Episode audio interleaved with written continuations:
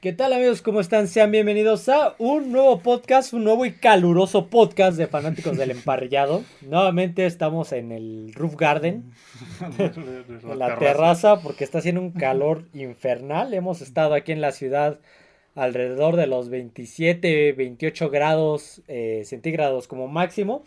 Y muchos dirán, es poquito, pero... Sobre todo las personas del norte del país o del sureste nos dirán... Estamos en una región... Eso es frío para nosotros. Estamos en una ciudad que es una ciudad eh, que está en una altura mayor en a nivel del mar, que normalmente es fría, ya saben a qué, a qué este, ciudad nos referimos normalmente hace frío, entonces estos, estas temperaturas sí, es muchísimo para nosotros que estamos acostumbrados a muy calurosos. A unos 8, 10, 8 grados y eso ya hace calor. más bajas. Sí, entonces está caluroso, tenemos la puerta abierta, mejor mete mucho ruido, pero bueno.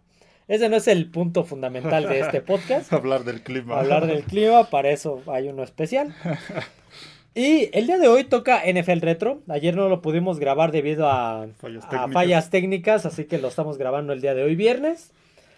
Toca hablar sobre una posición, un, lado del campo que casi no hemos tratado. Nos hemos enfocado en los corredores, hemos hablado de corebacks. Sí, sí. Entonces. Y que, y que de hecho es una posición que también dentro de la NFL, digamos que no acapara muchos reflectores. Hay pocos MVPs de, por ejemplo, de temporada regular. ya no ha habido desde hace años. Creo que hasta ahora que he estado visto, creo que, he visto ha habido dos en la historia, igual en cuanto a Super Bowls también. Por lo regular, por lo regular los reflectores están más este, enfocados en, el aspecto ofensivo. Ahorita que dijiste un MVP de Super Bowl, se me olvidó meter a alguien a la lista. este hacemos mención honorífica porque... Sí, vamos a hacer varios. Muchísimos, porque este sí se me olvidó ahorita que lo acabas de decir y ahorita vas a ver. No, no, es de los que consideremos los, los que vamos a mencionar, no, no consideramos que son los mejores. No, son de los mejores, porque ha habido muchísimos. Sí, no es una lista así que digamos estos son los Estos sí ya. No, no, fueron los primeros que se nos se nos este se nos ocurrieron. Igual vamos a ir, son bastantes, no vamos a detallar tanto para no acaparar tanto y aún así nos van a hacer falta sí, muchísimo. Sí, los vamos a mencionar a muchos que nos hicieron falta. Eh, pues vamos a empezar con esta esta lista de jugadores que son legendarios en la defensiva, en cualquier posición, esquinero, safety, linebacker, línea defensiva, todos, o sea, es eh, particularmente nada más la defensiva. Y vamos a empezar con este gran jugador eh, llamado Richard Marvin Botkus, mejor conocido solamente como Dick Botkus. Un jugador que nació el 9 de diciembre de 1942 en Chicago, Illinois. Sí, sí. Él asistió a la escuela secundaria, la formación profesional de Chicago, así se llama en español, y asistió a la Universidad de Illinois. Sí, sí. Sí, la misma, perdón, la misma universidad de George Halas. De George Halas. Este, antes de continuar con la, con el profesional, algo que menciones de Dick Butkus de, de universidad o previo. Él quería, siempre quiso ser jugador de fútbol americano. Eso lo tenía claro y siempre quiso asistir a, este, a una universidad ahí del estado de donde él este, era y Illinois pues, le dio la, oportunidad. E, él era linebacker y centro, centro, sí cierto, era centro, de la Universidad de Illinois. Fue All American de consenso, o sea, el mejor de su posición por unánime. y el jugador más valioso de la Big Ten Conference. Sí, sí, donde está la, en la conferencia donde juega la Universidad de Illinois. Sí, de ahí eh, llega al draft de la NFL en 1965. Una primera ronda, un pick 3 global. Drafteado por los Osos de Chicago. O sea, toda su vida estuvo en esa región de, En Illinois. En Illinois, sí. En esa región. Donde estuvo desde 1965 hasta 1973. Sí. sí de hecho, es este. Eh, regresando a la universidad su número y el de otro jugador son los únicos dos números que se han retirado, en esa este, en esa universidad. Entonces, ya desde la universidad ah, mostraba, este mostraba grandes cualidades como el 50. linebacker. El de él fue el 50 el que retiraron, sí. En la Universidad de Illinois. Sí, Fighting Illinois. Sí, los, sí, Fighting Illinois, así como Fighting Irish, eh, ahí Fighting Illinois, que pues... Peladores de Illinois. algo, así. algo así. No sé cómo se podrá traducir, pero sí. Sí, sí. Sí, retiraron el 50, correcto. Eh, como dijimos, fue seleccionado por los Osos de Chicago, tercera, eh, tercera selección global. En su carrera en la NFL interceptó 22 pases y recuperó 27 balones sueltos, un récord que estaba vigente cuando él se retiró en el 73. O sea, era de gran impacto. Sí, no, era un jugador que jugaba con mucha intensidad todos sus partidos. Sí, las lesiones lo lo terminaron, sobre todo una lesión de rodilla, pero era un jugador que jugaba con mucha intensidad todos los juegos. Si pueden ver los highlights de Dit es impresionante. Se ve un jugador grande, pero muy rápido en la cancha. Según, eh, aquí dice, según el, el, ala defensiva del Salón de la Fama, Deacon Jones, Botkus era un animal bien acondicionado y cada vez que te golpeaba trataba de ponerte en el cementerio, no en el hospital, o sea que él te quería matar. muchos tenían ese tipo de frases, también por ahí leí, no recuerdo quién fue, creo que fue un corredor, creo que de Colts o de Green Bay que decía que este prefería enfrentar a un oso de verdad que a Deep Podcast. Sí, no. Sí, era impresionante.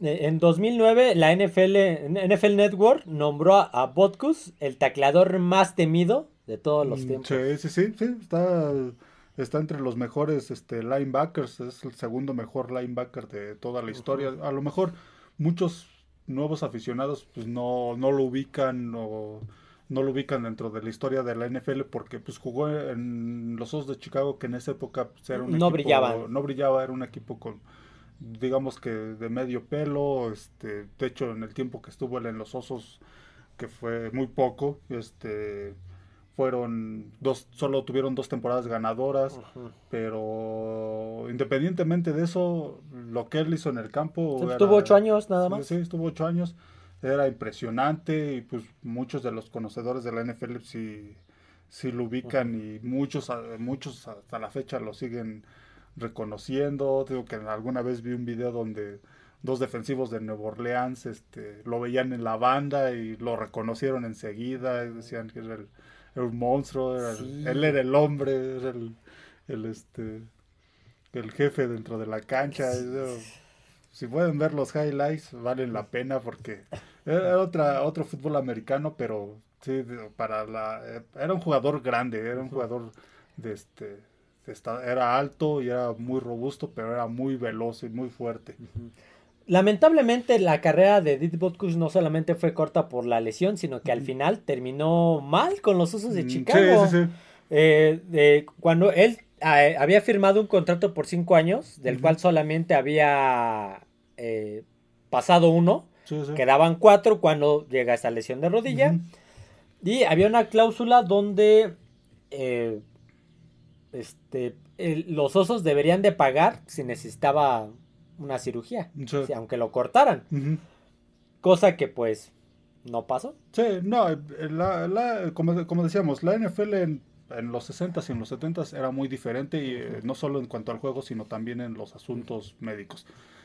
Hay que recordar que tan solo lo de los protocolos de conmoción vino apenas se inició en este siglo. Sí, a principios del 2000. A principios del 2000 y eso porque salieron todos estos casos los que refieren en la película que se me va ahorita la verdad oculta o de, en inglés de concussion porque salieron estos casos que investigó este este doctor y empezó todo esto y ya empezaron a cuidar más a los jugadores. Entonces imagínate, si esto empezó apenas en este siglo, cómo era el, eh, cómo era el asunto médico en los 60s y en los 70s, que este, los jugadores en muchos equipos tenían, aquí en los Osos de Chicago especialmente, tenían prohibido ir este, a, con un médico externo.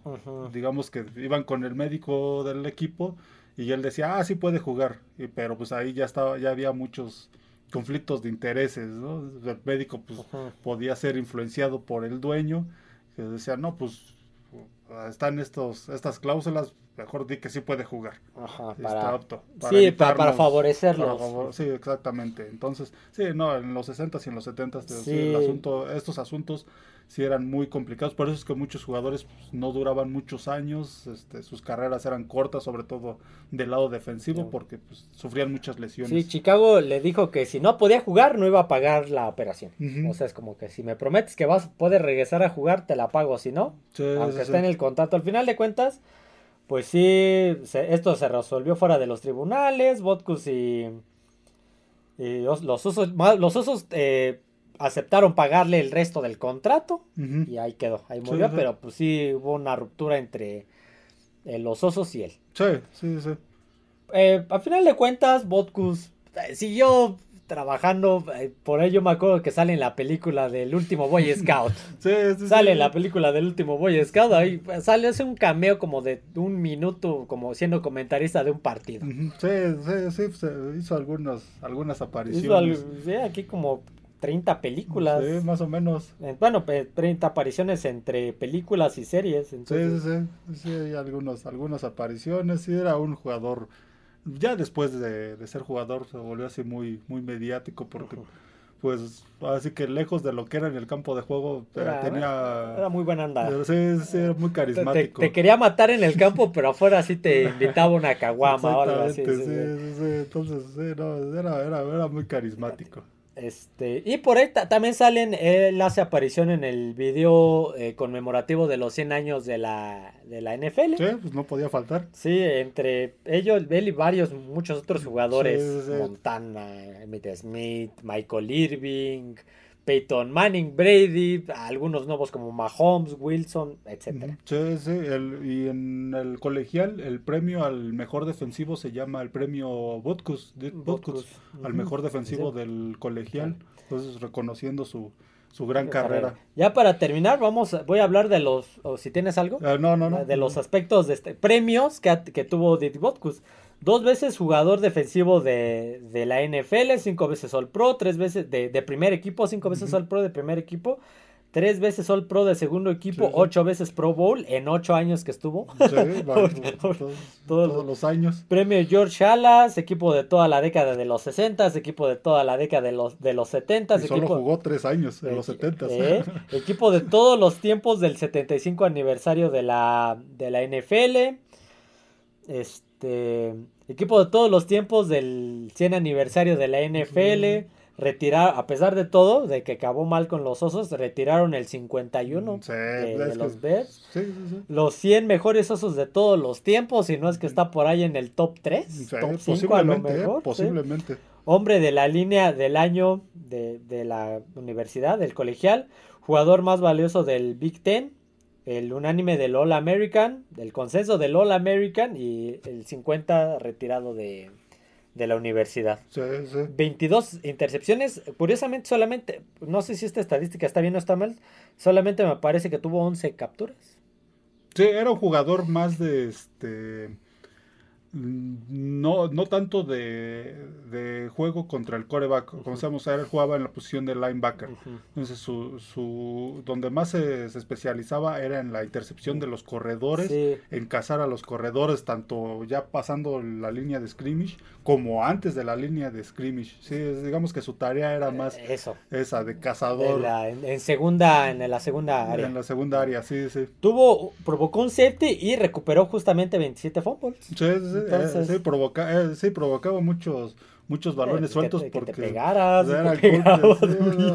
yo recuerdo en los highlights ver una imagen creo que fue el corredor de no recuerdo si de los Browns no recuerdo exactamente qué equipo era que pasando la línea de scrimmage va corriendo por dentro pasando la línea de scrimmage lo intercepta Vodkos y prácticamente lo levanta y hasta el corredor sigue moviendo las piernas tratando de zafarse en el aire, pero ya lo tenía, sí, sí, sí, ya lo tenía agarrado. Era, era prácticamente muy gracioso eso. Sí, era prácticamente un... Una mole. sí, un, Un, oso. sí, él, era, él era un oso de verdad en los osos de Chicago. Sí, sí. El buen Dit Botkos. Vamos a continuar con el siguiente defensivo. Creo que es una lista... Sí, sí. Hay muchísimos, pero esta es una selecta, selecta. exactamente. El siguiente es John Harold Lambert, mejor conocido como Jack, Lambert. Nació el 8 de julio de 1952 en Mantua, Ohio.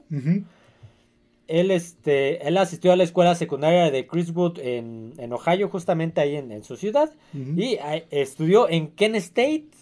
En la Universidad de Kent State entre el 71 y el 73. Solamente conocía a alguien que había salido de ahí. A dos. Ah. Solamente conocía a dos. Ah, no, hacía uno, perdón, que había salido de Kent State.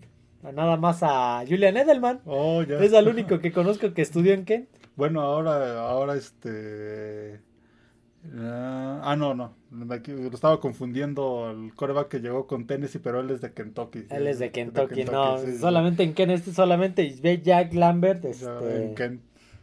En, Kent. Eh, él llega, no, no tengo los datos del colegial.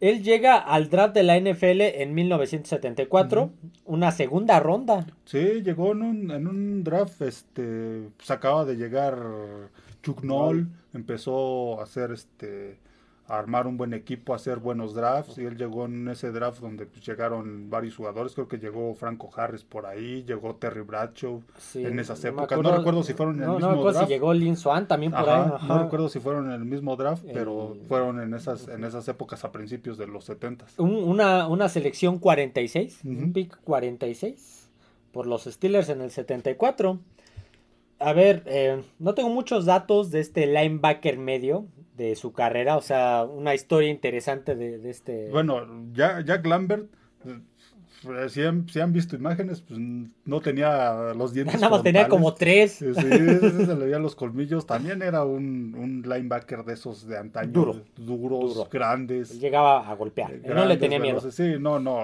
Hay, por ahí leía una declaración que hizo alguna vez John Elway, este Jack Lambert duró en, hasta el 84. En, perdón, en Pittsburgh hasta el 84. Entonces todavía le tocó el primer año de, de, John Elway. Y platicaba John Elway que este la primera vez que lo, que lo golpeó Jack Lambert, él pensaba que quería decirle a su equipo que este le regresaba todo su dinero, pero ya no quería estar ahí. ya no, quería no me pagan lo suficiente. Sí, les regreso lo que me han dado, pero ya no quiero estar, ya no quiero estar aquí porque era un jugador también muy duro, igual que Dick Botkus era muy duro al momento de golpear. Por, algo tenía tres dientes, nada más por algo tenía, estaba chimuelo, o sea, no, no tenía los incisivos. Exactamente, no, iba, iba con todo, sí, no, no, no, no es el prototipo del linebacker que vemos hoy en día. No, él ahorita vendría siendo un ala defensiva más que un linebacker. Sí, no, ya, ya son muy diferentes eh, para lo que era en ese entonces, él también era grande, igual ven los highlights y todo, se ve un jugador medía 1.93 y pesaba 100 kilos. Sí, sí, sí, pero era muy, era, era veloz, era veloz. Sí, era veloz este, pues como, como, dicen, o sea, él estaba formado y te volteaba a ver y te sonreía y lo veía chimuelo y decía, ya, aquí, aquí quedó, ya valió, ya, ya fui. Sí, porque sabes que, que cuando volteas y te sonreías, voy por ti. Sí, voy, te voy a pegar con todo. Y más en aquellas épocas que no era no había tanto problema en este tipo de situaciones de golpeo. Sí, y aparte eran eran golpes hasta eran legales, tampoco nunca fueron en el caso de él y Dit Watkus sí eran muy duros, pero nunca fueron de mala leche, siempre furon dentro de las de las A veces en el límite, pero sí, sí, pero, dentro. de las reglas del juego. Pues, un jugador que fue de los que este, le dieron este prestigio a la, a la, defensiva de cortina de, la cortina de acero, la, original, junto con otro que podemos nombrar ahorita que es este Joe Green, que era liniero de, era el frontal de esa, de esa línea defensiva, otro también, otro gran defensivo. Entonces, lo de Jack Lambert, igual vale el vale la pena ver sus highlights. era impresionante. Me, puse a ver por ahí algunos y sí. Sí, era muy impresionante ver, ver eso. Y jugadores que, pues, nada de pose, puro, puro fútbol americano, porque tampoco eran eran lo que hoy se les conoce como trash talkers. Sí, no, él no, no, era. No, no era provocativo. Sí, no eran eh, polémicos, no, eran provocativos, no eran de los que festejaran ahí en el campo cada que hacían una. no, no hacían taunting, como se le conoce. Sí, hay muchos que le dan un golpe que deja tirado al contrario y, hasta lo festejan enfrente de lo, lo van sí lo van a confrontar él llegaba y te pegaba y ahí se, ya, se acabó, muere, ahí muere. ya muere y a la que sigue sí sí él pues gracias a él bueno par, bueno, fue un conjunto, era un equipo de miedo ese, pues esos Steelers. Ganó cuatro Super Bowls fue campeón de cuatro de los cuatro Super Bowls que jugaron en aquel entonces. Jugador defensivo del año en el 76, novato defensivo del año en el 74, seis veces All Pro de primer equipo, dos veces All Pro de segundo equipo, nueve veces Pro Bowl. Sí, sí. Este, en... Sí, pues, equipo de toda la década de los de la NFL de los 70s, equipo de toda la década de los 80s, equipo de todos los tiempos del 75 aniversario de la NFL, equipo de todos los tiempos del 100 aniversario de la NFL, equipo de novatos del, del este, de la liga de la NFL, equipo de todos los tiempos de los Steelers, salón de, de la fama de los Steelers, salón de la fama del fútbol profesional de Pittsburgh, jugador defensivo del año en, el, en la conferencia en el MAC, es la conferencia de este. Eh, creo que se llama Middle Atlantic Conference. Algo así. Y retiraron el 99 de Kent State. De, la universidad. Aparte, pues es Salón de la Fama. Sí, sí. Es un Salón de la Fama. Nada más tuvo 1479 tacleadas totales, eh, tanto individuales como en conjunto, 1400. un eh, jugador que apareció en todas. Sí, 146 juegos eh, jugados, vaya. 28 intercepciones, 17 fumbles y aquí nada más me aparece 23.5 capturas. Sí, en ese entonces sí los linebackers eran más para, para el, ataque terrestre. Apoyador, como se le conoce otra de sus traducciones esa posición, para ataque terrestre, así como decíamos de Did Boscos, no, digamos que su trabajo principal no era ir por el coreback, para eso estaban los alas defensivas y los tackles. Su trabajo era este interceptar a este a los corredores o a y proteger la zona y proteger la zona o a los receptores si tenían la oportunidad. Después de que se retira eh, Jack Lambert, eh, se va como analista en la radiodifusión, en el NFL Westwood One. Va a los medios. Eh, al momento me parece que sigue con vida. Sí, sigue vivo. Tiene 70 años y está muy viejito. Sigue vivo, pero fue, no, nunca fue un jugador polémico ni, nada de eso. ¿no? Como se veía con su careta, así cuando las caretas eran las grandotas, así que sobresalían macizo. Sí, no, un jugador impresionante. es, este, a mí me gusta ver mucho estos, estos videos, estos highlights de, de los jugadores, sobre todo de las defensivas de antaño. Y, este Jack Lambert era un fuera de serie. Sí. Vamos a continuar con otro fuera de serie. No van en orden ni de épocas ni de ranking, van como dijimos, como, nos íbamos, se nos iban ocurriendo. El siguiente es Lawrence Julius Taylor, mejor conocido como solamente como Lawrence Taylor o LT. Nacido el 4 de febrero de 1959 en Williamsburg, Virginia. Él asistió a la escuela secundaria de Lafayette justamente en Williamsburg, Virginia, y asistió a North Carolina, en la Universidad de North Carolina, entre 1977 y 1980. Ah, espérame, antes de continuar. Ah, ok, ¿no? Eh, él llega al draft de la NFL en 1981, una primera ronda, selección, eh, segunda selección global, por los New York Giants de Bill Parcells, me parece. En ese entonces. Y el coordinador defensivo, no sé si ya estaba o mm, llegó después, era Bill Belichick. Bill Belichick fue el que, el que coachó a este gran jugador. A ver, Lawrence Taylor, no tengo mucha información de él, más que Lawrence Taylor fue el que acabó con la carrera de este Ah, se me acaba de... De Joe Theismann. De Joe Theismann. Sí, no, y eso pues no fue un golpe intencional. Sí, no, eh, cosas del oficio. Sí, sí, fue parte del juego, no, no fue, fue una jugada. este, Lawrence Taylor no lo hizo con el afán de lesionarlo, ni mucho menos acabar con la carrera. Que, pues de repente se dan. Sí, lo mismo que pasó hace unos 4 o cinco años con J.J. Watt, que lesionó a Alex Smith en la misma yarda contra Washington. son parte del juego. Sí, sí en, el, no, en el caso de Lawrence Taylor, un jugador que tuvo captura de capturas de doble dígito del 84 al 90. Usted habla de una consistencia muy muy este, muy buena, era un jugador muy muy rápido. Eh, tú me comentabas que en algún momento Belichick comentó que del lado, del lado defensivo ha sido, el, mejor jugador que ha coachado del, ofensivo Brady y de equipos especiales este Matthew Slater. pero del defensivo fue... Sí, no, Lawrence Taylor está considerado por la NFL el mejor linebacker de, de la historia y es uno de los dos únicos defensivos que ha ganado el MVP este, en la temporada de la, de la NFL. Ganó un Super Bowl con, con Gigantes. Mm, de hecho, creo que ganó, a ver. Hasta donde sé, ganó. Ganó, ganó uno, no, recuerdo si estuvo en el otro, pero ganó uno en los ochentas.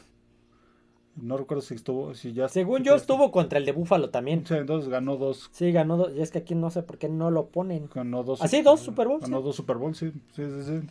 Ganó dos Super Bowls con, este, con Gigantes. Otro, otro también, otro linebacker muy, este, muy duro, este lamentablemente él sí tuvo cosas controvertidas. Sí, y, aquí lo, tenía. Taylor, Lawrence Taylor comenzó a consumir drogas ilícitas durante su temporada de novato. sí, sí. Y lamentablemente, deja tú que consumiera las drogas, eh, que ya es bastante grave, sino que obtenía orina de sus compañeros para él presentarla como, como, suya y aprobarla. Pasar los exámenes antidoping. Sí, y Así se mantuvo varios años. Sí, sí.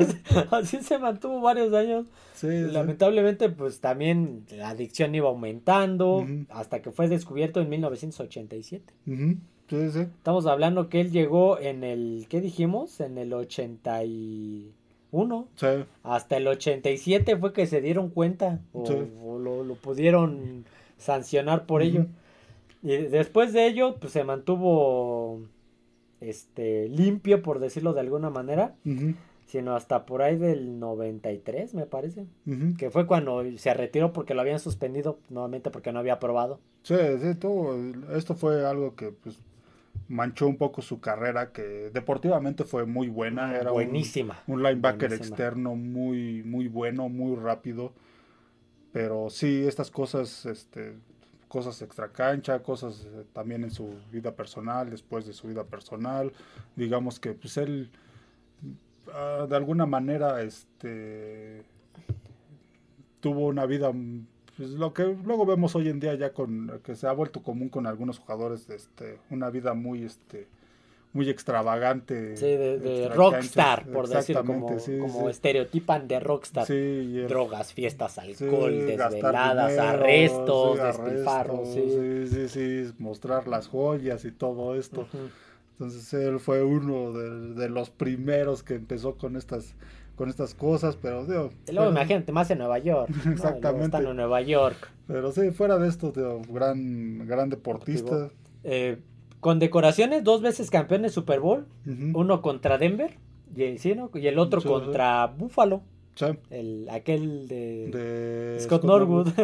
jugador más valioso de la NFL, o sea, el MVP 1986, tres veces jugador defensivo del año, novato defensivo del año, ocho veces All Pro de primer equipo. Tengo que pura, puro selecto en esta lista.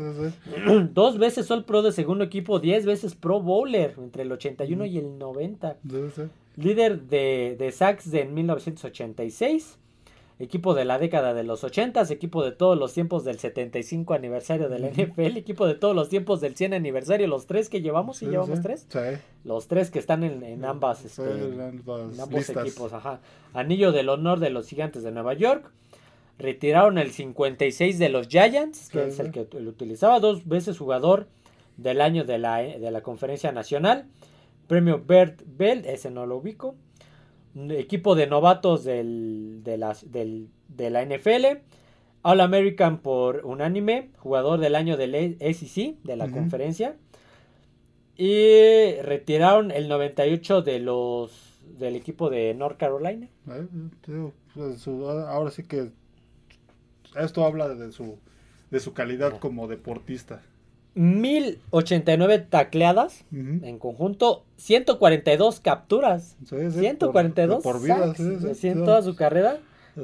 Está considerado dentro del es el, mejor linebacker de la historia. 54 fumbles y 9 intercepciones. un jugador muy muy bueno, era muy muy rápido y él sale en esta película de un domingo cualquiera. Any Given Sunday. Sí, sí. Y sale como linebacker del equipo de los Sharks, el equipo que entrena al Pacino. Él usa el 58 por si ven la película y, este, no lo ubican. Si no lo ubican, usa el 58 en esta película. Y, y en esta película creo que lo, lo sacan igual o muy parecido a como fue su este la vida real. su vida exactamente sí sí también fiestas y muy controvertido pero dentro del campo de juego muy efectivo muy bien. otro que también fue muy efectivo pero me, es que no traigo mi sombrero para quitármelo a cada rato estamos hablando de Raymond Anthony Luis Jr., mejor conocido como Ray Luis, que antes de continuar con la historia, antes de grabar, le estaba platicando aquí a mi primo que eh, hoy se anunció que ayer murió eh, su hijo, Ray Luis III. Lamentablemente falleció, no han dado las causas, pero una noticia muy triste. y justamente que estaba repasando esto, vi la noticia y sí, dije, chale, qué mala onda.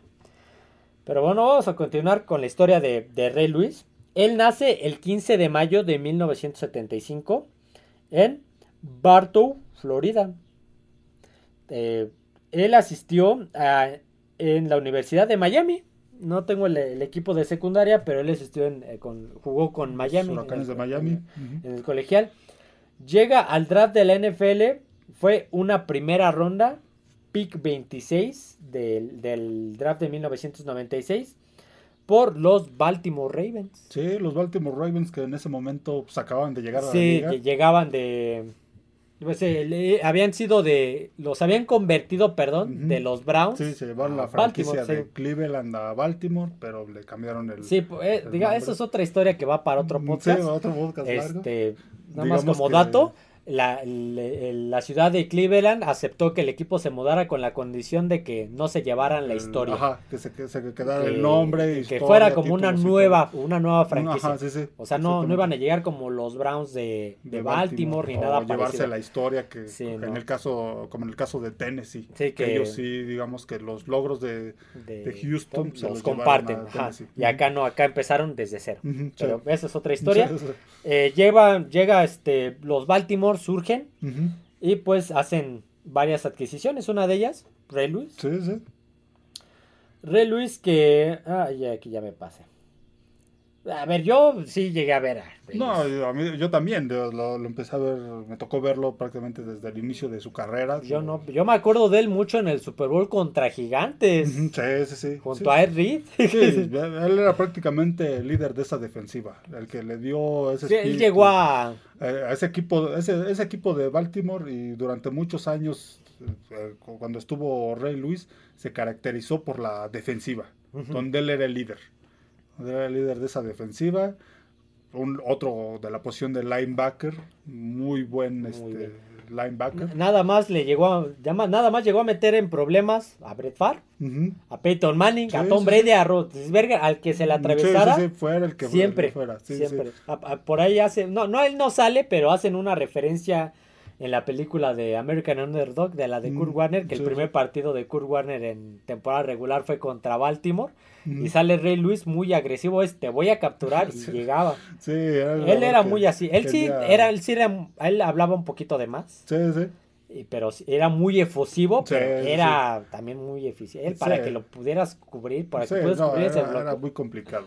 Muy difícil. Sí, sí, sí, tenía mucha personalidad dentro del campo de juego.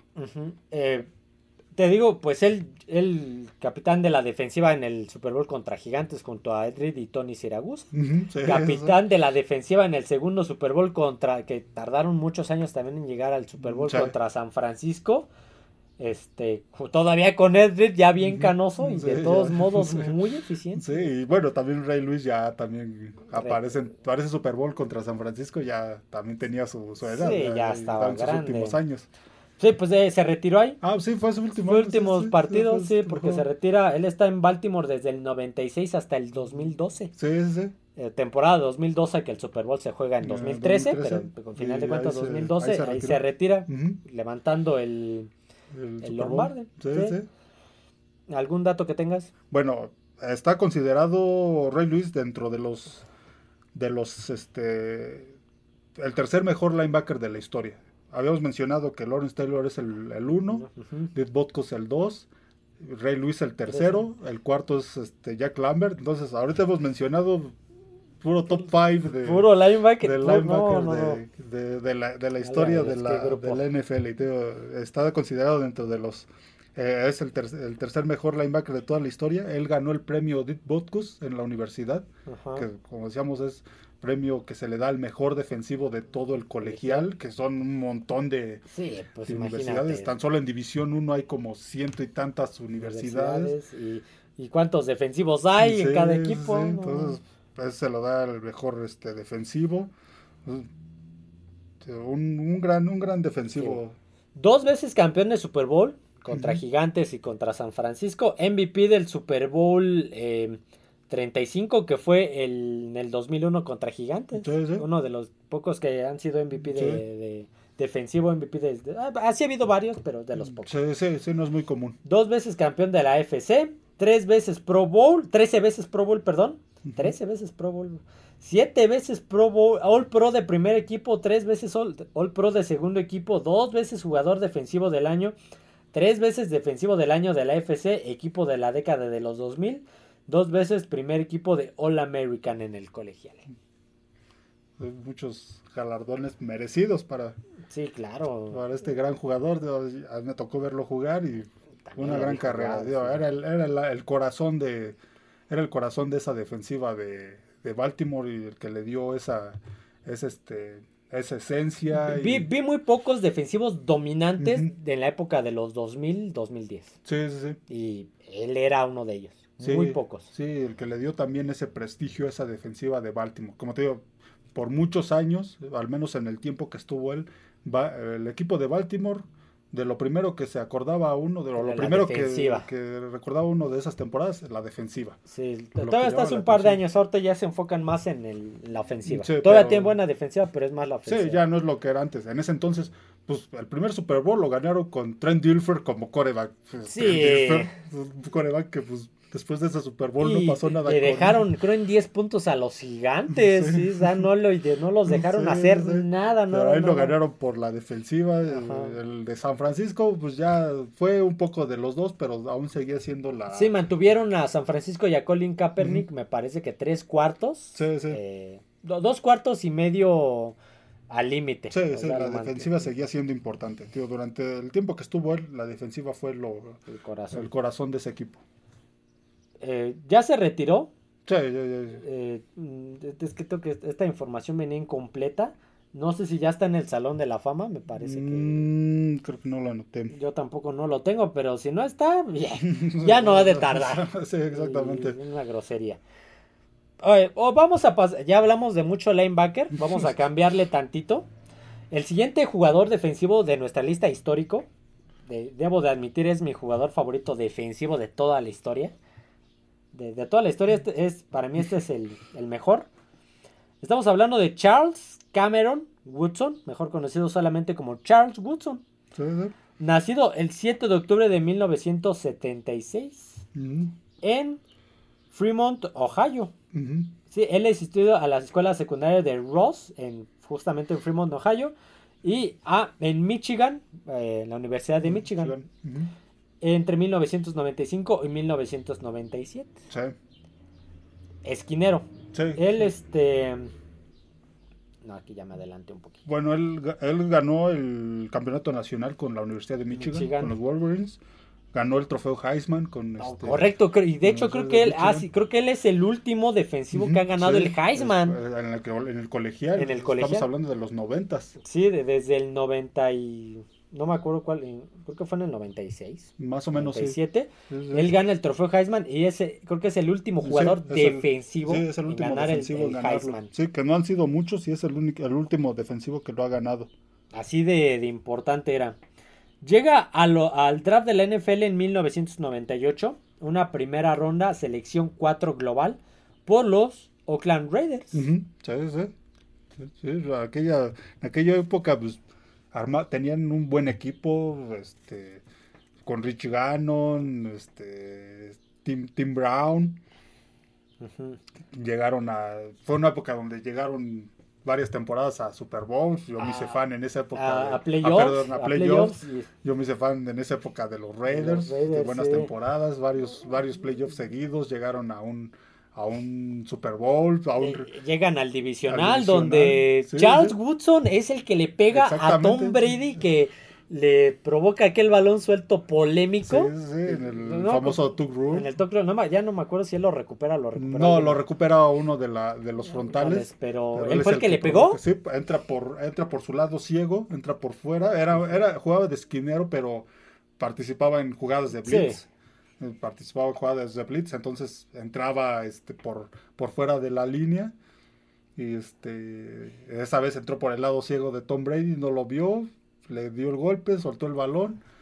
Lo recuperaron los Raiders, pero, Pero pues, sale que no, que era pase Sí, incompleto, por eso muy polémico. un juego muy polémico, pero un gran equipo ese de los Raiders. Al siguiente año es cuando llegan al Super Bowl Ujú, sí, contra Tampa Bay, Sí, sí, sí. que lamentablemente la defensiva de Tampa era Sí, brutal sí, y Sí, sí, con Warren Sapp era sí, muy buenos. John Lynch y Sí, sí, sí. Dexter, no me acuerdo qué se llama este, este individuo. Sí, y bueno, y John Gruden que se sabía todos los... Sí, es que no la cambiaron todos- también. Exactamente, que se sabía todas las jugadas de los Raiders. Y, y sabía cómo presionar también a, a Gannon. Ujú. O sea, lo conocía, sí. que decía, Sí, ya, sé, sí. ya sé cuál es el punto de. Sí, sí, sabía todo, todo de los Raiders. Lamentablemente, pues no se le ve un futuro en los Raiders. No ve un futuro en los Raiders, por lo cual pasa en 26 de abril ah, del 2006, pasa a Green Bay Packers. Igual como esquinero.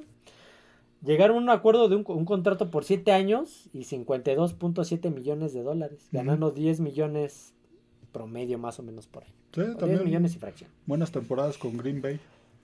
eh, ta- tan buenas temporadas en Green Bay que él llega al Super Bowl con ellos. En el Super Bowl 45 me parece que es. Mm, Sí, sí. Contra Steelers. Lamentablemente en una jugada de cobertura, al momento de bloquear el pase, cae al campo y sale lesionado del hombro y se Sí. pierde el resto del Super Bowl. Sí, sí, sí, ya no, pudo, ya no pudo continuar y eso le afectó a Green Bay en el juego.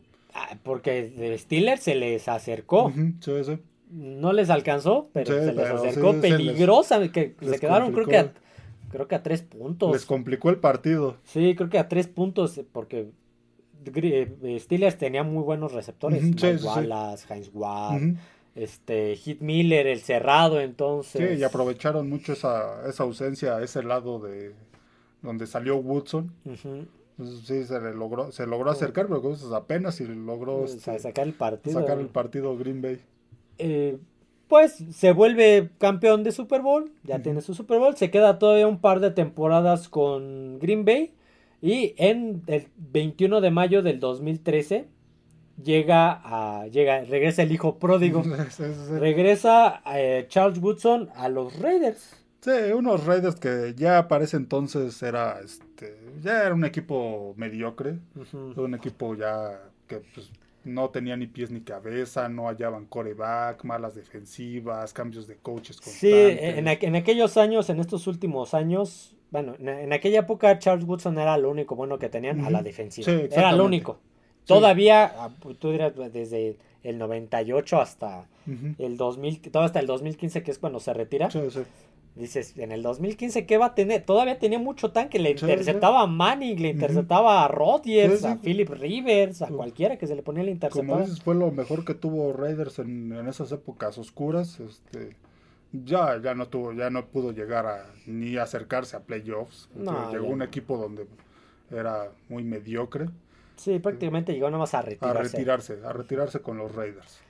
Sí, yo me acuerdo que él, si el balón ya lo tenía de espaldas, giraba, todo Ujú. alcanzaba a girar y en el aire lo agarraba. Sí, sí, sea, muy era un esquinero, por eso te es mi jugador favorito defensivo de toda la historia. Sí, por encima de muchos de los que ya mencionamos. Sí, y si no mal recuerdo, él este, creo que ya está en el Salón de la Fama. Sí, claro. Ya está en el Salón de la Fama por los Raiders. Los Raiders jugó, eh, decíamos, inició en los Raiders y llegó a retirarse en los, a los Raiders. Sí, te ganó el Super Bowl, pero con Packers. Con Packers. Aún así. Ujú, pero su y tuvo eh, se le recuerda en Green Bay pero se le recuerda más en, en Raiders Algunos de los premios Estoy viendo el tiempo. Premio Super Bowl, campeón de Super Bowl, jugador defensivo del año, novato defensivo del año, cuatro veces All Pro de primer equipo, cuatro veces All Pro de segundo equipo, nueve veces Pro Bowl, dos veces líder de intercepciones de la liga, equipo, de, equipo de la década de los 2000, equipo de novatos del, del 98, Salón de la Fama, aquí dice de los Packers. A lo mejor nada más de los Packers. Sí, no, sí, de como que jugó en los Packers. Premio Art Rooney, campeón nacional en el 97. Trofeo Heisman en el 97. Premio Walter Camp 97. Trofeo Bronco Nagurski 97. O sea, premio Chuck Bednarik en el 97. Premio Jim Thorpe en el 97. Trofeo Premios Jack colegiales. en el 97. Premios colegiales, pero ve cuántos acumuló en un año nada más. Jugador del año de Sports News en el 97. Jugador del año del Big Ten en el 97. jugador defensivo del año del Big Ten en el 97.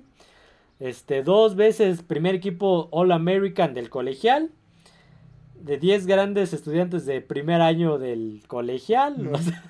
no, muchos reconocimientos colegiales. Ya desde el colegial tenía esta, esta fama de ser un gran defensivo. 1105 tacleadas.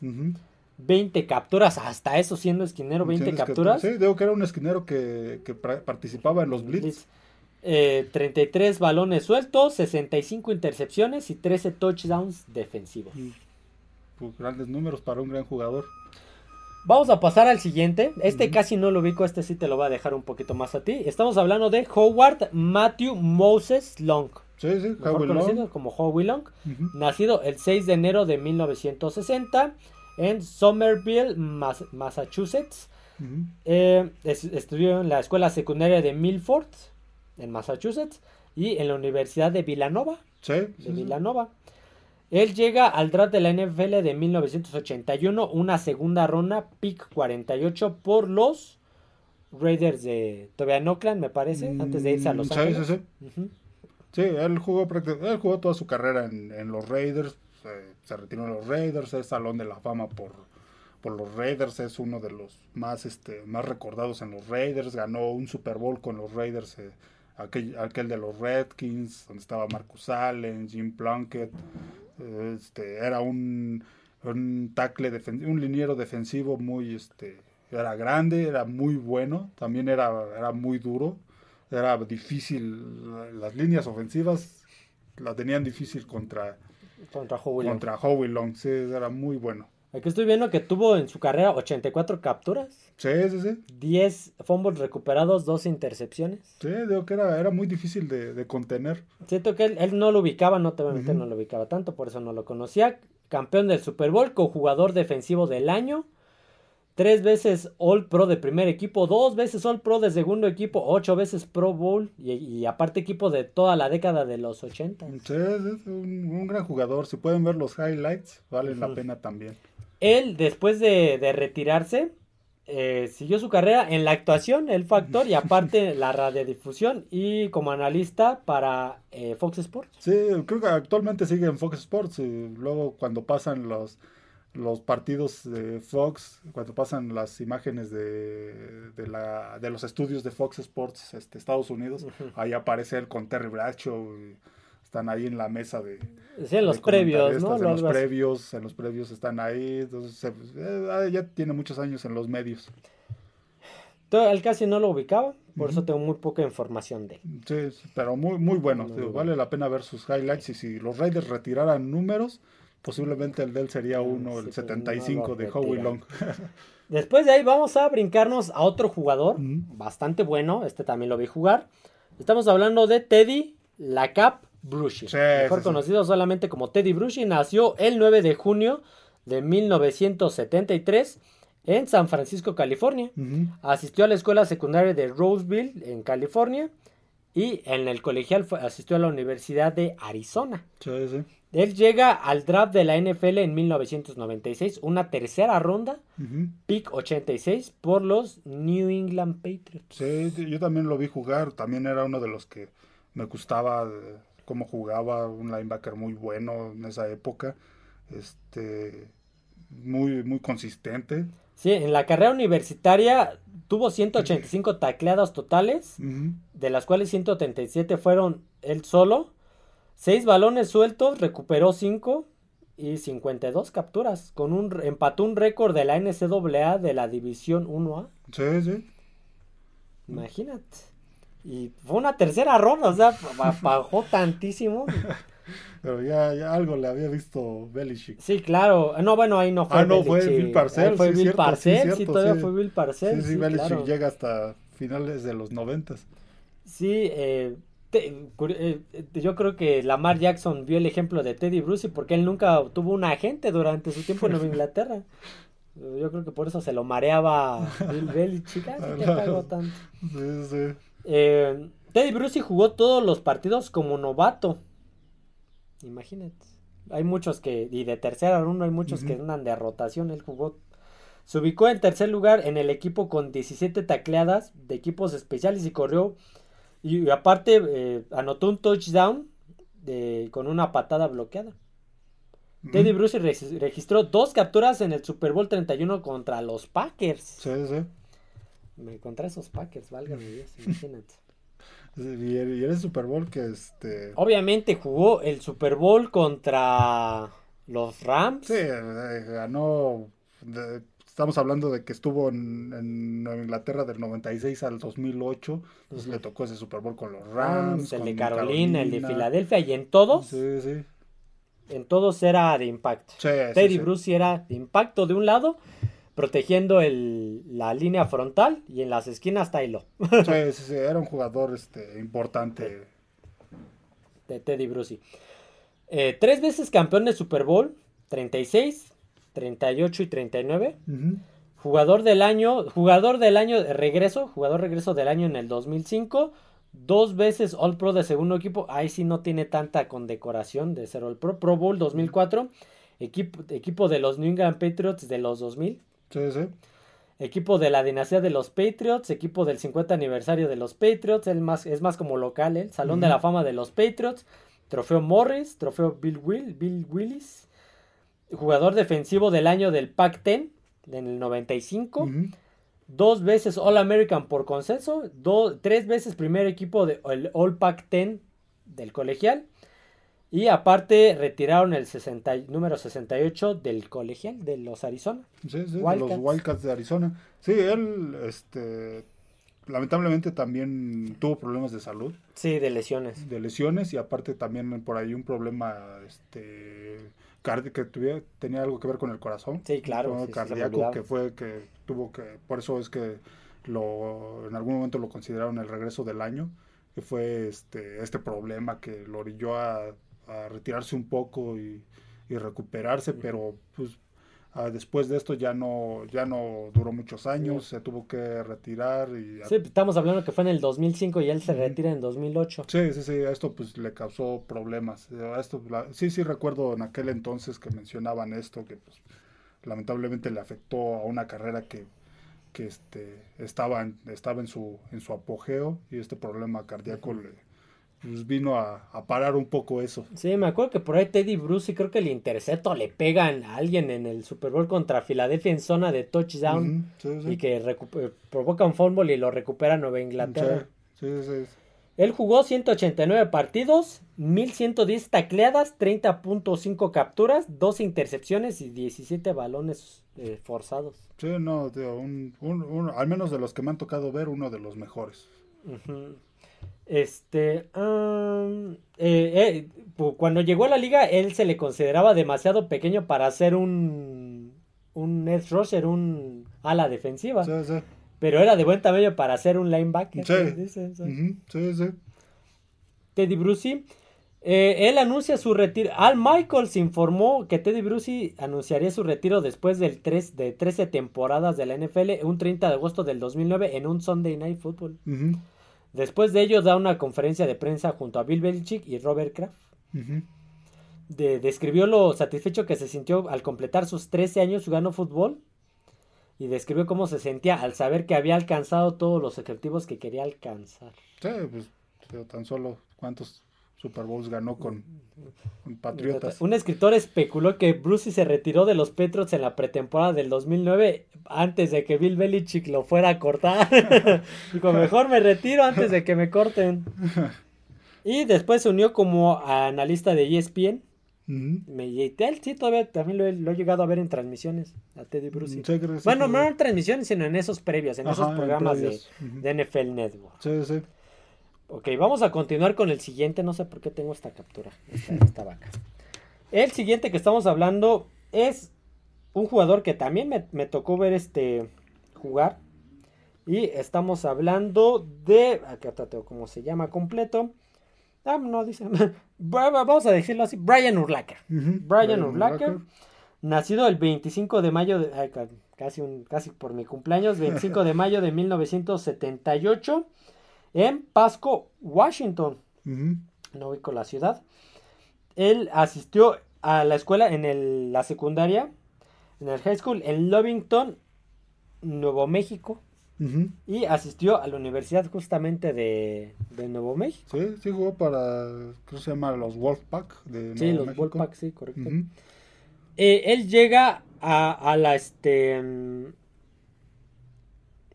Que mm, él, él, llega a la Universidad de México en la carrera de criminología.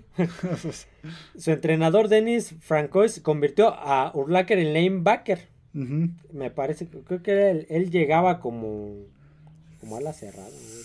Sí, sí, sí, llegaba como, como ala cerrada. Y de ahí lo, convierten en este el linebacker. Y pues. Sí, lo que pasa es que había pasado, creo que había pasado por otra, jugó para este. No, sí, sí, sí, creo que había sido, había llegado como, este, lo querían poner como ala cerrada, pero al final lo pusieron como, como linebacker. Como linebacker. Él llega al draft de la NFL del 2000, una primera ronda, pick 9 global por los Chicago Bears. Aquel draft también llegó, llegaría Tom Brady, Sebastián Janikowski, llegaría este Chad Pennington, me parece. sí, creo que sí también. Varios llegaron en ese draft. A ver, yo vi jugar a Brian Urlacher. Sí, no. Era, él, él, él era Brian Urlacher para Chicago era lo que fue este Ray Luis para Ray Baltimore. Luis para Baltimore. Él era el corazón y capitán de esa defensiva. Sí, sí, sí. sí eh, prácticamente revivió a los monstruos del Midway y revivió esta esta, esta, este, este historial de buenas defensivas de, de Chicago, porque pues, era lo que sostenía el equipo, la defensiva. Llegaron a, al, Super, Bowl, por la defensiva. Sí, no, gracias a. tenían, eh, un, tenían. Lo único bueno a la ofensiva que yo le recuerdo era Devin Hester. Sí, sí, sí. de ahí en fuera no tenían mucho. Su mariscal de campo era, era malo.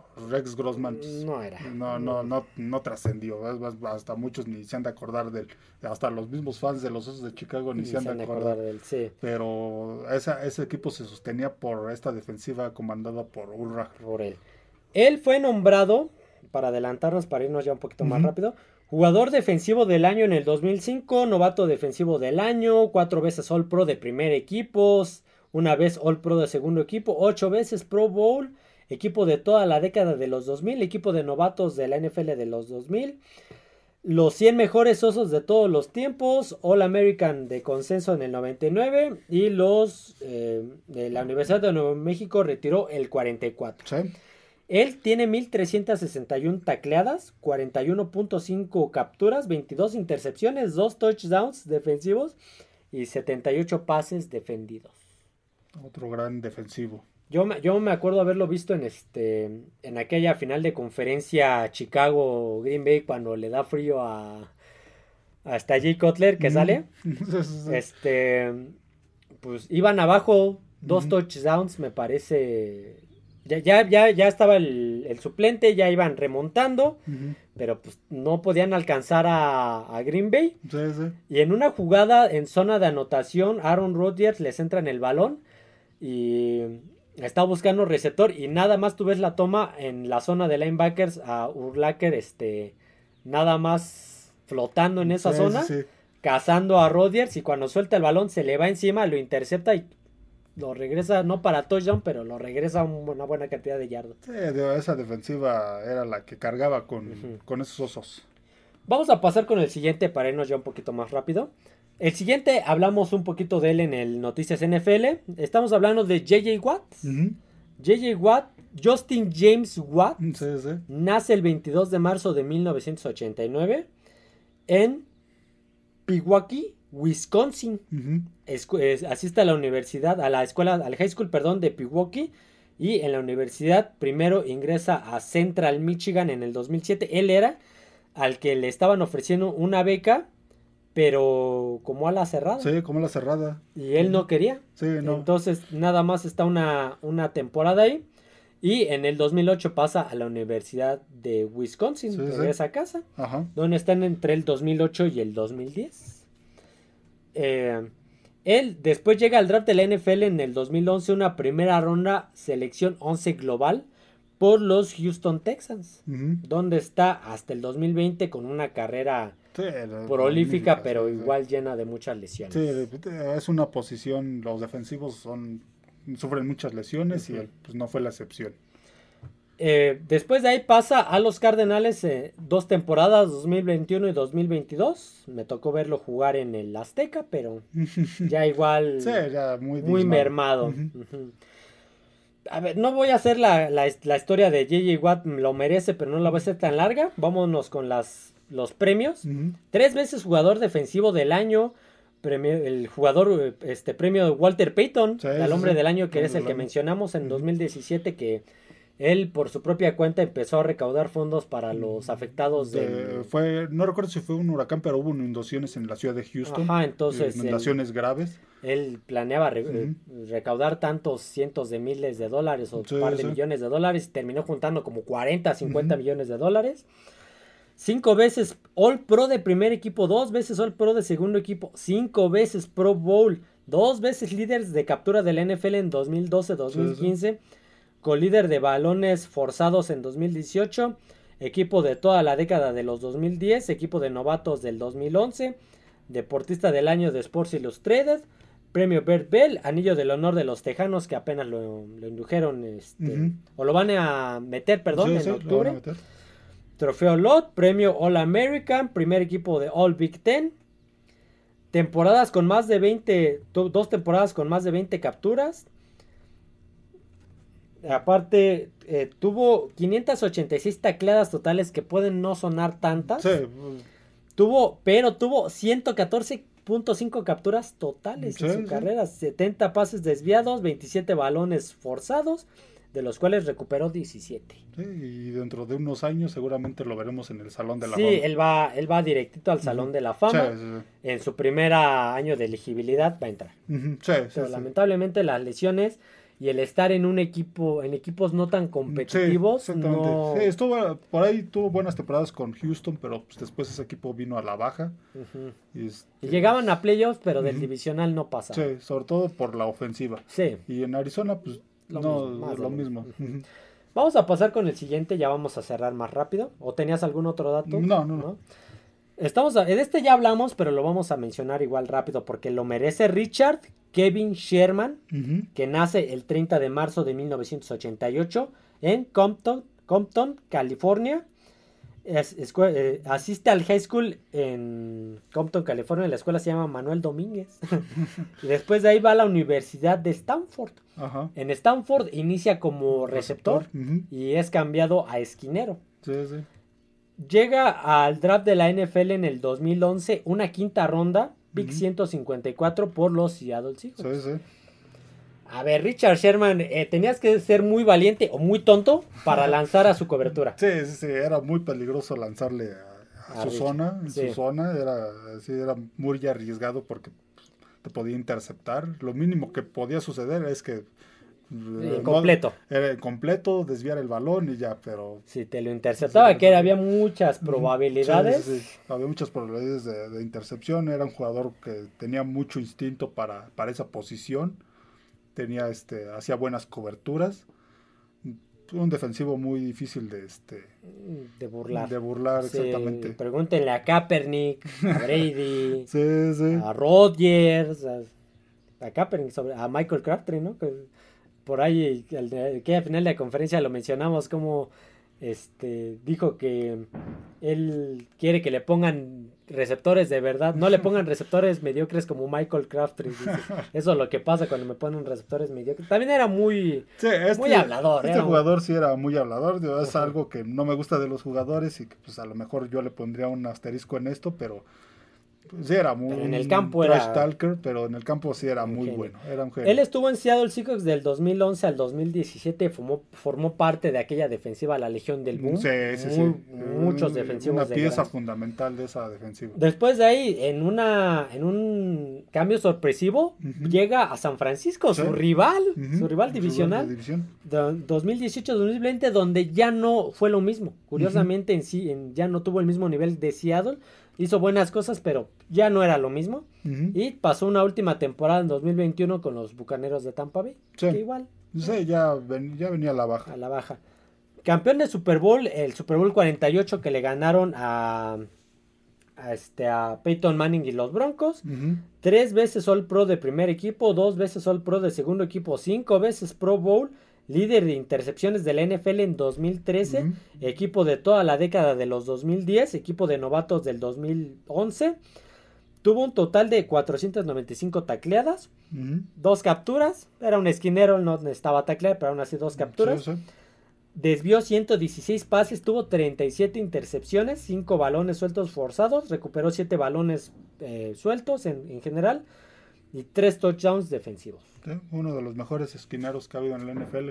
Sí, en los últimos años. En los últimos años, Richard Sherman, Charles Woodson en, las, en estas últimas épocas. Sí, sí. Vámonos con el siguiente, que estabas confundiendo con, el, con, el, con el comisionado de... El fiscal. El fiscal de, Ciudad Gótica y después villano, Harvey Dent. En este caso es Richard Dent. Richard Lamar Dent, que nace el 13 de diciembre de 1960 en Atlanta, Georgia. Eh, acude a la escuela secundaria de Murphy en Atlanta, Georgia. Después de ahí se va a la Universidad de, Tennessee, del estado de Tennessee. entre Tennessee, State. Tennessee State. Entre el 79 y el 82. Llega al draft de la NFL en 1983. Ahí, se manejaba diferente el draft. Él fue una octava ronda, pick 203, que ahorita sería una sexta, séptima. Sí, había más rondas en Había más ronda. Por los Chicago Bears. Sí, sí, llegó a esa defensiva de los monstruos del Midway donde él fue el MVP de, aquel, Super Bowl, del 85, sí, contra Nueva Inglaterra. fue el MVP. Tuvo, no recuerdo si interceptó, este... Ahorita te digo, él... Dos capturas. Y tuvo una punto, una y media capturas, forzó dos balones y bloqueó un pase. Sí, sí, fue el MVP de ese, de ese Super Bowl. Y de hecho ganó también, en su carrera no solo jugó con Chicago, también por ahí jugó con varios equipos, entre ellos San Francisco. Regresó a Chicago, Indianápolis y Filadelfia. Con San Francisco ganó otro Super Bowl. Ya no teniendo, siendo el principal, pero eh, lo ganó. Lo ganó. Dos veces campeón de Super Bowl, MVP del Super Bowl 20, que es el que mencionamos con Chicago, primer equipo, una vez eh, All Pro de primer equipo, tres veces All Pro de segundo equipo, cuatro veces Pro Bowl, dos veces líder de, líder de balones sueltos de la liga líder de capturas en el 85 y los 100 mejores osos de todos los tiempos. Estadísticas personales, 137 capturas, 137.5 capturas, 8 intercepciones, 2 touchdowns defensivos y 677 tacleadas. Sí, sí, está entre los que han tenido más capturas en la historia de la NFL. ya casi acabamos. vámonos con el otro, vámonos tendidos. El otro también lo debes de conocer muy bien. John David Tatum, mejor conocido como Jack Tatum. ¿Qué es el asesino? Nació el 18 de noviembre de 1948 en Cherryville, California, eh, Carolina del Norte, perdón. Y él ya murió 27 de julio del 2010 a los 61 años en Oakland, California. Eh, él asistió a la escuela secundaria de Passaic en New Jersey y en la universidad, acudió en Ohio State entre el 68 y el 70. Llega al draft de la NFL en 1971, una primera ronda, pick 19 por los Raiders de Oakland. Sí, era parte de esta defensiva que para mi gusto de las mejores defensivas que han tenido los Raiders en su historia, una defensiva muy ruda demasiado tanto que Jack Tatum dejó cuadrapléjico a Daryl Stingley, el receptor de, Nueva Inglaterra. Sí, era un jugador muy duro, muy rudo. Igual no, igual fue sin intención, cosas del deporte. También muy, muy sucio, pegaba muy duro, también en algunas ocasiones muy, muy sucio, admitirlo, era, era, pero era muy efectivo. formó parte de esta defensiva, sobre todo estos dos profundos que ya con sus apodos uno se podría dar idea de cómo jugaban Jack Tatum, el asesino, y Skip Thomas, el doctor muerte. Este, entonces, ya uno se da idea de que, a qué se enfrentaban los defensivos. Él estuvo del 71 al 79 en los Raiders y en el 80 se retira con los Petroleros de Houston. Bueno, está con los Petroleros de Houston. Con decoraciones, campeón del Super Bowl, el 11 contra Minnesota dos veces All Pro de segundo equipo, tres veces Pro Bowl, dos veces campeón nacional con este con Ohio, State, eh, dos veces All American por consenso, tres veces eh, All Big Ten de primer equipo del, del colegial, 37 intercepciones, este y un touchdown defensivo. Sí, sí. Y, eh, no, eso, olvida lo demás. Entonces, Jack Tatum. Sí, un defensivo muy, muy duro, muy al estilo de esa defensiva. Era un free safety, era un safety. Creo que nada más dejó, sin intención, obviamente, dejó cuadrapléjico a, a Daryl Stingley. Sí, sí, sí. este merece más tiempo, lo hubiéramos metido antes, ya no nos va a dar tiempo. Estamos hablando de Troy Aumwa Polamalu. mejor conocido solamente como Troy Polamalu Nace el 19 de abril de 1981 en Garden Grove, eh, California. Él asiste en la en high school, en Douglas High School y en la USC, va a la Universidad del Sur de California.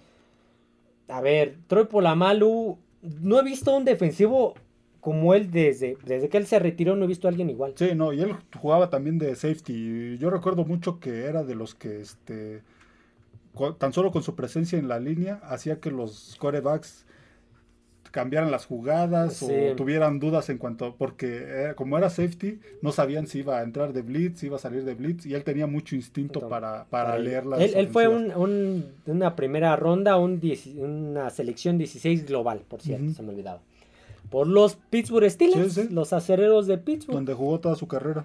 Eh, yo me él, a ver él era un maestro para el conteo. Sí, sí, Él, el, fuera silencioso o lo que fuera, él te lo adivinaba.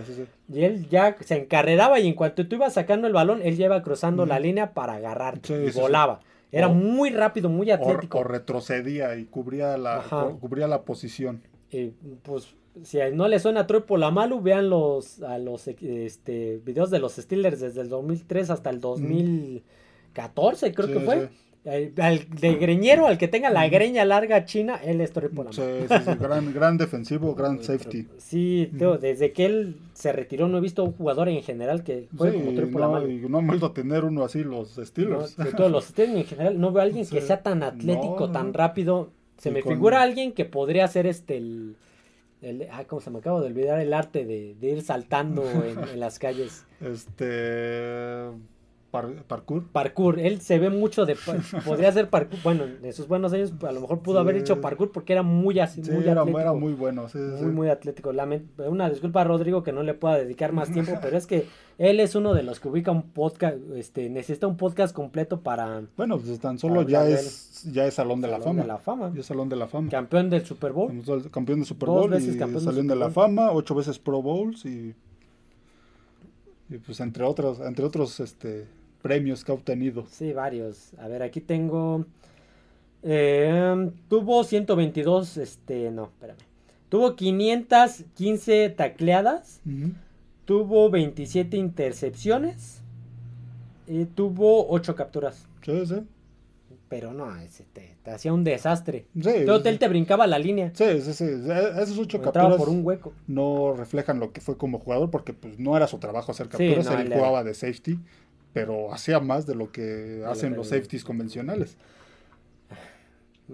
la malo. Vamos a continuar con el siguiente. Este me va a doler hablar de él, pero lo tengo que mencionar. Michael Strahan. Michael Anthony Strahan. Él nace un 21 de noviembre, perdón, de 1971 en Houston, Texas. Eh, asiste a la escuela secundaria de Westbury en Houston, Texas. Y a la Universidad del Sur de Texas. Entre el 89 y 92. Pasó eh, gran parte de su vida en, Texas. Llega al draft de la NFL en 1993, una segunda ronda, pick 40, por los gigantes de Nueva York, los New York Giants. A ver, Michael Strahan tiene el récord, ahorita ya está empatado, de más capturas en una temporada regular con 22.5 capturas, ya lo en 16 juegos. Lo empató TJ Watt con 17. no le quito mérito a TJ Watt, de todos modos es una de, todos, 22 capturas por temporada. De todos modos. Sí, sí, ya es algo muy bueno hoy en día. Eh, me parece que eso fue en el 2001, ese récord. Eh, Michael Strahan fue uno de los que hizo ver su suerte a Tom Brady en el Super Bowl 42 junto con Chase Blackburn y Justin Tuck. Sí, sí. Formaron una buena defensiva en esos gigantes. La, ese Super Bowl del, Super Bowl 42 brilla por el helmet catch de David Tyree, pero la defensiva frenó a, a, un, a, un, Nueva Inglaterra, a un Brady de 50 pases de touchdown y 4.000 yardas, 5.000 yardas con un Randy Moss, con un Wes Welker, con un Dion Branch, los frenó. Sí, sí, lo, lo, secaron. Lo secaron. Parte de ellos era Michael Strahan. Sí, sí, sí, pieza fundamental. Acosando a Brady en todo ese Super Bowl. Campeón del Super Bowl 42, jugador defensivo del año, cuatro veces All Pro de primer equipo, dos veces All Pro de segundo equipo, siete veces Pro Bowl. Dos veces líder de captura, 2001 y 2003, co-líder de balones forzados de fumbles en 2001, equipo de toda la década de los 2000, eh, anillo del honor de los gigantes, retiraron el 92 de los gigantes de Nueva York, como dijimos tiene el récord de temporada de 22.5 capturas empatado recientemente por TJ Watt. Y de dos veces lideró eso, las capturas, la, NFL en capturas. Tuvo 854 tacleadas, 141.5 capturas, 4 intercepciones, 24 balones sueltos forzados. Sí, sí, llegó al Salón de la, de la Fama en el 2014. Me acuerdo mucho de Michael Strahan por el huequito que tenía entre sus dientes. sí, sí, otro Salón de la Fama y otro gran defensivo. Vámonos con el último gran defensivo, y estamos hablando de Alan Cedric Page, mejor conocido solo como Alan Page, nacido el 7 de agosto de 1945 en Canton, Ohio. Él asiste a la universidad de... Asiste a dos universidades, me parece. Asiste primero a Notre Dame y después de ahí se va a Minnesota. Sí, sí. Asistió a estas dos universidades. Defensivo de, los vikingos de Minnesota de los 70s. Él llega en una primera ronda pick 15 global por los vikingos de Minnesota. Ah. Llega a finales de los 60. 67. Llegó en el 67. Juega con los vikingos hasta el 77. 78. Perdón, 78. y después de ahí se va a Chicago. A Chicago, a los Osos de Chicago. Entre el 78 y el 81. cuatro años. Pero sus mejores momentos los vivió en, Minnesota. Ganó, bueno, no ganó cuatro campeonatos de conferencia. Llegó, a cuatro, Super Bowls, pero no, no pudo ganar ninguno. Este, desafortunadamente, coacheado por Bud Grant. Con aquella gran defensiva que ya hemos mencionado muchísimas veces en este canal. Purple People Leaders, donde estaba para hacer una mención honorífica a Carl Eller, Jim Marshall, Gary Larson y pues, uno de los más reconocidos, Alan Page, que es Salón de la Fama desde el 98 y aparte también fue este juez de la Corte Suprema de Minnesota. Mm, Él es campeón de la NFL, pero de la NFL previa a la fusión. sí, sí. Eh, toda, en aquel entonces ya, ya se hacía el Super Bowl, pero todavía estaban divididas las, las conferencias, la NFL y la FL. Entonces, él fue campeón de la NFL previo sí, la cuando llegan al Super Bowl con Kansas City. Eh, jugador más valioso de la NFL en el 71, dos veces jugador defensivo del año, seis veces All Pro de primer equipo, tres veces All Pro de segundo equipo, nueve veces Pro Bowl.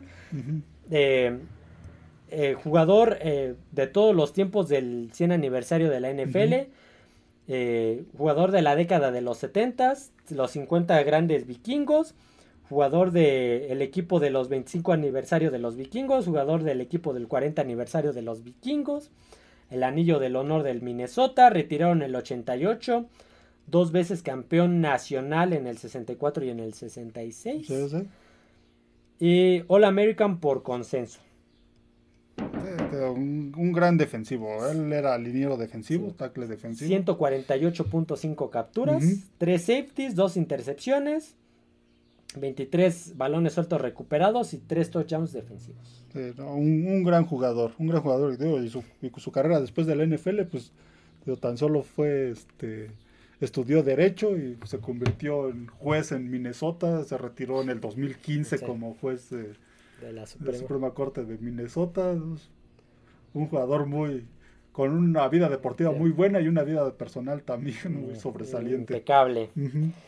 Esos fueron, al final nos fuimos muy rápido y no, casi no hablamos de historia porque son muchísimos apuntados, muchísimos, mucha historia, muchos de ellos, por la Malu, este Tatum, entonces. Sí, y hay otros que pues mencionaríamos de rápido como Reggie White de Green Bay, este Ray Nitschke de Green Bay, linebacker, Bob Lilly de, los Vaqueros también linebacker de los 70s, Bruce Smith con, con Buffalo, este, Ray Alzado, Ted Hendricks de los Raiders, ya mencionábamos a los comedores de gente de gente púrpura. Los usos de la línea de. la línea Mike Singletary, sí, claro. Este, refrigerador Perry, de, de, los monstruos del, del, Midway, varios que. Joe Green, ya mencionamos. Sí, sí, sí, este, ya más reciente Stylo, Von Miller. Von Miller, sí, sí, que este van para, para hacer, volverse en en jugadores este, importantes, Aaron Donald. Aaron Donald, pues, TJ Watt,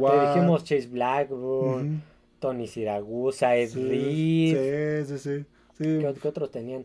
Eh, John Lynch. Exactamente. los de Tampa Bay. Sí, sí, sí. Sí, hay, muchos que... Eh, Darrell Reeves que, que era el esquinero de Jets y de Nueva Inglaterra. Sí, sí. Eh, por ese me está yendo alguien que también era un, maestrazo en, esta, en, esta, en estas defensivas.